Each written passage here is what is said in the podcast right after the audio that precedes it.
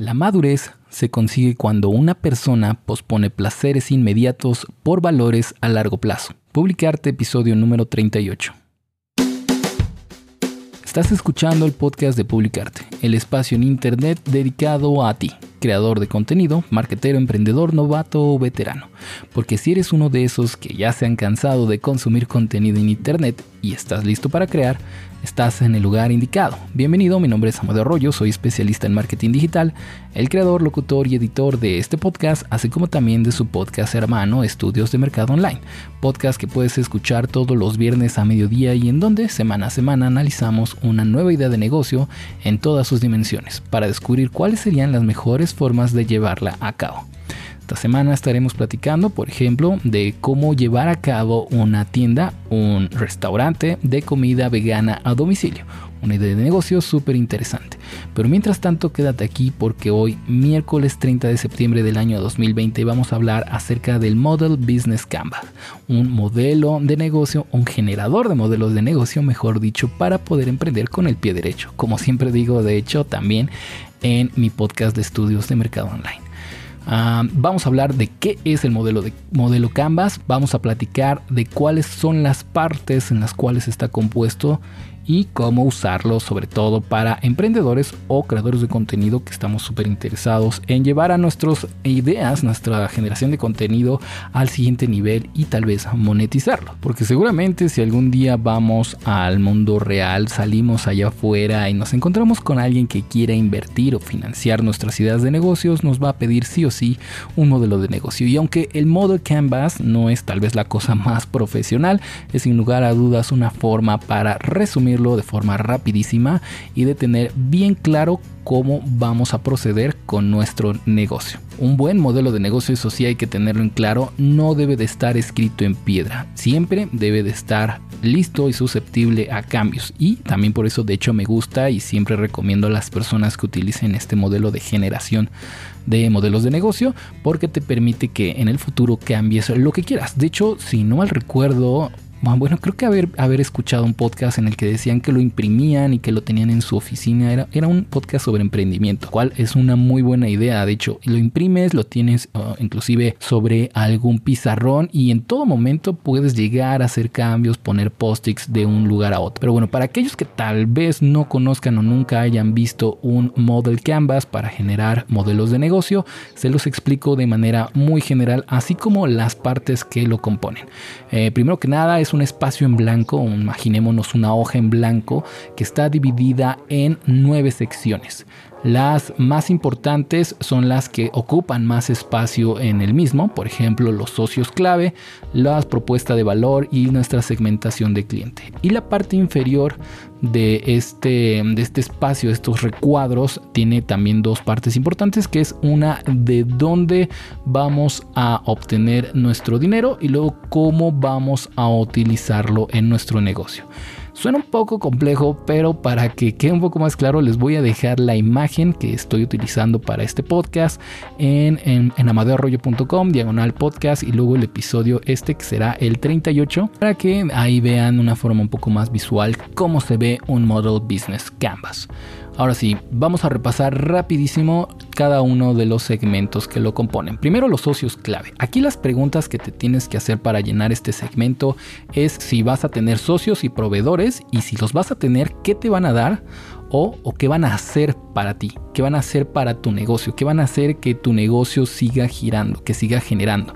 También algo bien importante que puntualizar en esta sección es que si de hecho te das cuenta que analizando tu idea de negocio no vas a tener ni socios ni proveedores, muy probablemente más bien lo que tú estás creando es un autoempleo o vas a hacer un freelance, cual en principio no tiene absolutamente nada de malo, es más que bueno que vas a hacer esto, pero probablemente en el futuro no tengas un gran crecimiento a largo plazo y además no sea muy escalable tu idea de negocio. Porque recuerda que cuando haces un autoempleo o eres freelance, el recurso más limitante es el de personal y es que solamente tienes a una persona a tu mando, es decir, a ti mismo. Entonces es difícil de pronto escalar, tener 100, 50, 2000 clientes porque pues tú no puedes dar para tanto. En fin. Esta es la parte de los socios claves en donde, insisto, tienes que describir quiénes serán los que te van a ayudar a realizar tus actividades. Y ahora justamente hablando de actividades, vamos con la siguiente columna en donde se titula actividades clave. La pregunta fundamental aquí que responder es qué haces, qué actividades, cuáles son las actividades de tu core business, el pilar fundamental de la creación de tu producto o de tu servicio. ¿Qué es lo que tienes que hacer sí o sí en tu día a día, semana a semana o como sea que lo tengas planteado en tu negocio para hacer que tu negocio gire. Por ejemplo, si fuera un negocio físico, probablemente una de las actividades claves serían los horarios de atención. No sé, si tienes una tienda, probablemente tu horario de atención sea de 7 de la mañana a 10 de la noche o algo así, en donde pues obviamente una actividad clave para que tu negocio funcione es abrir a las 7 de la mañana y cerrar a las 10 de la noche o a la hora que hayas decidido hacerlo. Aquí estarán todas las actividades. Bueno, y eso fue un ejemplo obviamente de un negocio físico, pero cada negocio, sin importar eh, de qué modelo tenga, si es físico u online, tendrá estas actividades claves que serán importantes para que funcione tu negocio. Esta está muy conectada con la siguiente columna que son los recursos clave, porque aquí vamos a hablar acerca de qué cosas necesitas, qué materiales, que es, necesitas una computadora, si necesitas internet, si necesitas una oficina, si necesitas una página web, etcétera. Todos esos recursos técnicos clave que necesitas para que tu negocio funcione. Por ejemplo, no sé, una suscripción puede ser una suscripción a Zoom, por ejemplo, porque tú das clases online y necesitas darles tal vez un poquito más de calidad a tus clientes o a las personas que están escuchando tus clases y por eso contratas el servicio de Zoom. Ese es un recurso tecnológico clave y estaría en esta sección, en esta nueva columna. La siguiente columna es sin lugar a dudas una de mis favoritas y de las que yo recomiendo que primero llenemos, que es la propuesta de valor. Aquí sencillamente tenemos que describir qué es el valor, qué es lo que vamos a cubrir, qué necesidad vamos a cubrir en nuestros clientes. En marketing se habla mucho en términos de necesidades, términos de dolencias que pueden llegar a tener la gente y por eso vayan a querer comprarnos, ¿no? Por ejemplo, eh, clases online de inglés semanales de una hora diaria. Eso sería más o menos una descripción válida para la sección de la propuesta de valor. Les estamos dando clases como pues clases online de qué? Pues de inglés y estarán paquetizadas en clases semanales de una hora diaria.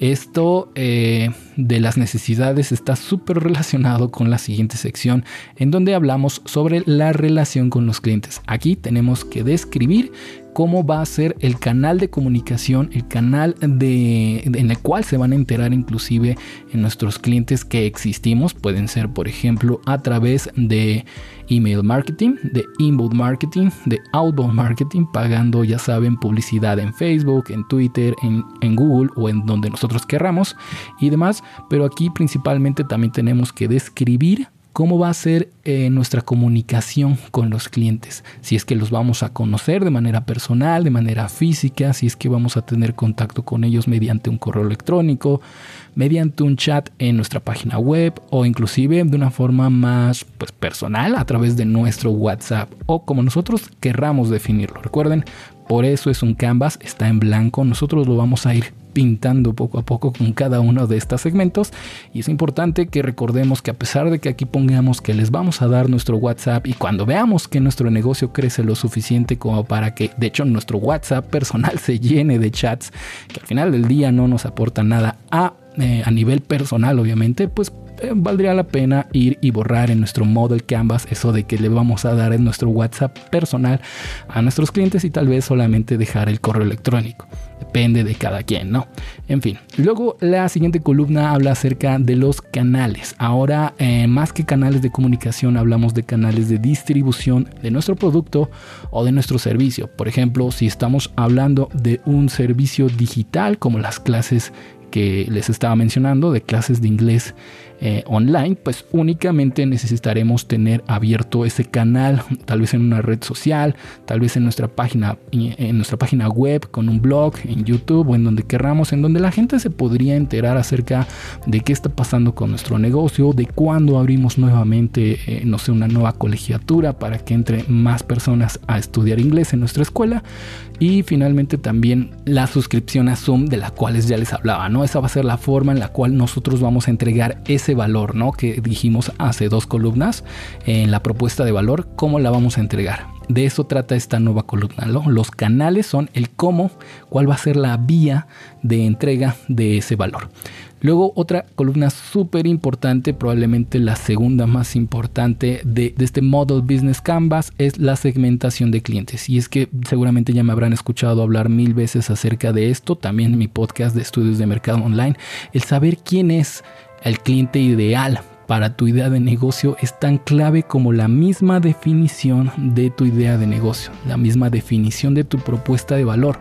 Justamente cuando estamos hablando de necesidades, que ya les digo que en marketing en muchas ocasiones se habla en estos términos, también tenemos que saber a quién le duele eso, a quién tiene esa necesidad, quién cumple exactamente con ese perfil de necesidades y de dolencias como para que cuando vea nuestro producto diga, oh por Dios, toda mi vida he estado buscando eso. Esa es la reacción que debes buscar eh, lograr en la combinación de tu propuesta de valor y una segmentación correcta de clientes. Es por eso que esta es la segunda columna con más importancia a mi parecer. Luego, eh, finalmente, las últimas dos columnas tienen relación más bien con algo pues, más administrativo y financiero de tu negocio, pero obviamente importante porque de algo tienes que vivir y si no es de los ingresos de tu empresa, ¿de qué será? No vas a vivir de likes, no vas a vivir de gente que se suscriba a tu canal ni a tu podcast, aunque de hecho les agradecería mucho que se suscribieran, por cierto, pero bueno, la siguiente columna son la estructura de costes. Aquí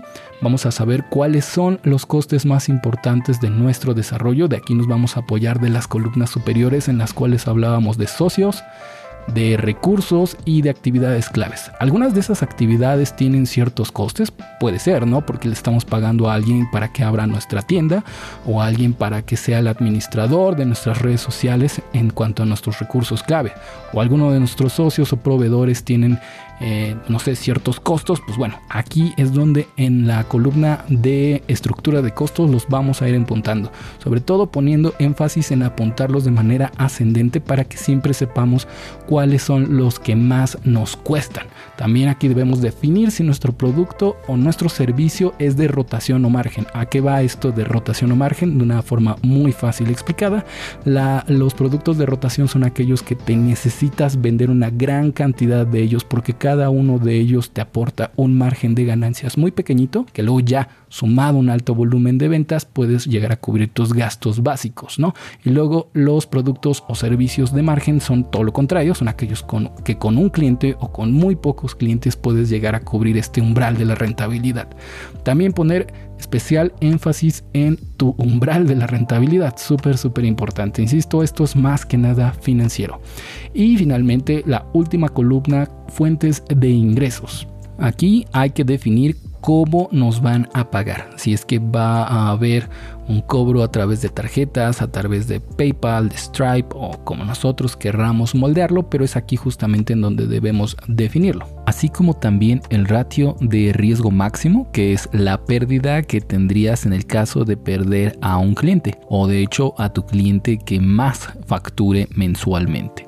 Otras palabras, acomodaríamos de esta forma a todos nuestros clientes si es que ya estamos operando nuestra empresa y viéramos cuál es el que mensualmente más factura y si perdiéramos a ese cliente saber cuál sería en porcentaje la, la, cantidad de dinero que dejaríamos de percibir. Un consejo aquí es que no dejemos que ninguno de nuestros clientes llegue a valer más del 10% de tu facturación mensual en general. Para disminuir esta pérdida valdría la pena obviamente aumentar tu cartera de clientes. También podrías subir el precio a diferentes clientes o buscar nuevos mercados y expandirte. En fin, esas son las nueve secciones más importantes de un Model Business Canvas. La verdad es que es un tema sumamente profundo. Yo solamente les he dado una ligera descripción de cada una de ellas. Si les gustaría que de hecho platicáramos más a profundidad de cada una de ellas, inclusive podríamos dedicar un podcast a cada una de segmentos, pues pueden dejármelo en los comentarios o ya saben también encontrarme en Instagram. En fin amigos, yo quiero que quede como parte final, como resumen de este podcast, la importancia que tiene el crear un modelo de negocio cuando queremos monetizar cualquier cosa, desde tus videos de YouTube hasta tu negocio con tu producto estrella que has estado trabajando con él durante años. No importa qué quieras hacer, si quieres venderlo, si quieres monetizar este, esta gran labor que estás haciendo, este trabajo que estás haciendo, lo mejor que puedes hacer es pensar un poco en un modelo de negocio. No es tan complicado como ya te dije, eh, en estas secciones puedes ver fácilmente cuáles son los elementos más importantes de un modelo de negocio y de hecho verlo de una forma visual este Model Business Canvas. En fin, ya saben, si quieren preguntarme algo, si quieren mandar una pregunta, me puedes encontrar en mi página web amadeoarroyo.com o en Instagram como arroba arroyo.amadeo. Si te gusta mi contenido, la mejor forma de ayudarme es con tu suscripción. De verdad, no sabes cuánto te lo agradecería. No importa dónde me estés escuchando, estamos en Apple Podcast, Spotify, Google Podcast, etc. Nos escuchamos mañana y mientras tanto, ya sabes, nunca, nunca dejes de crear.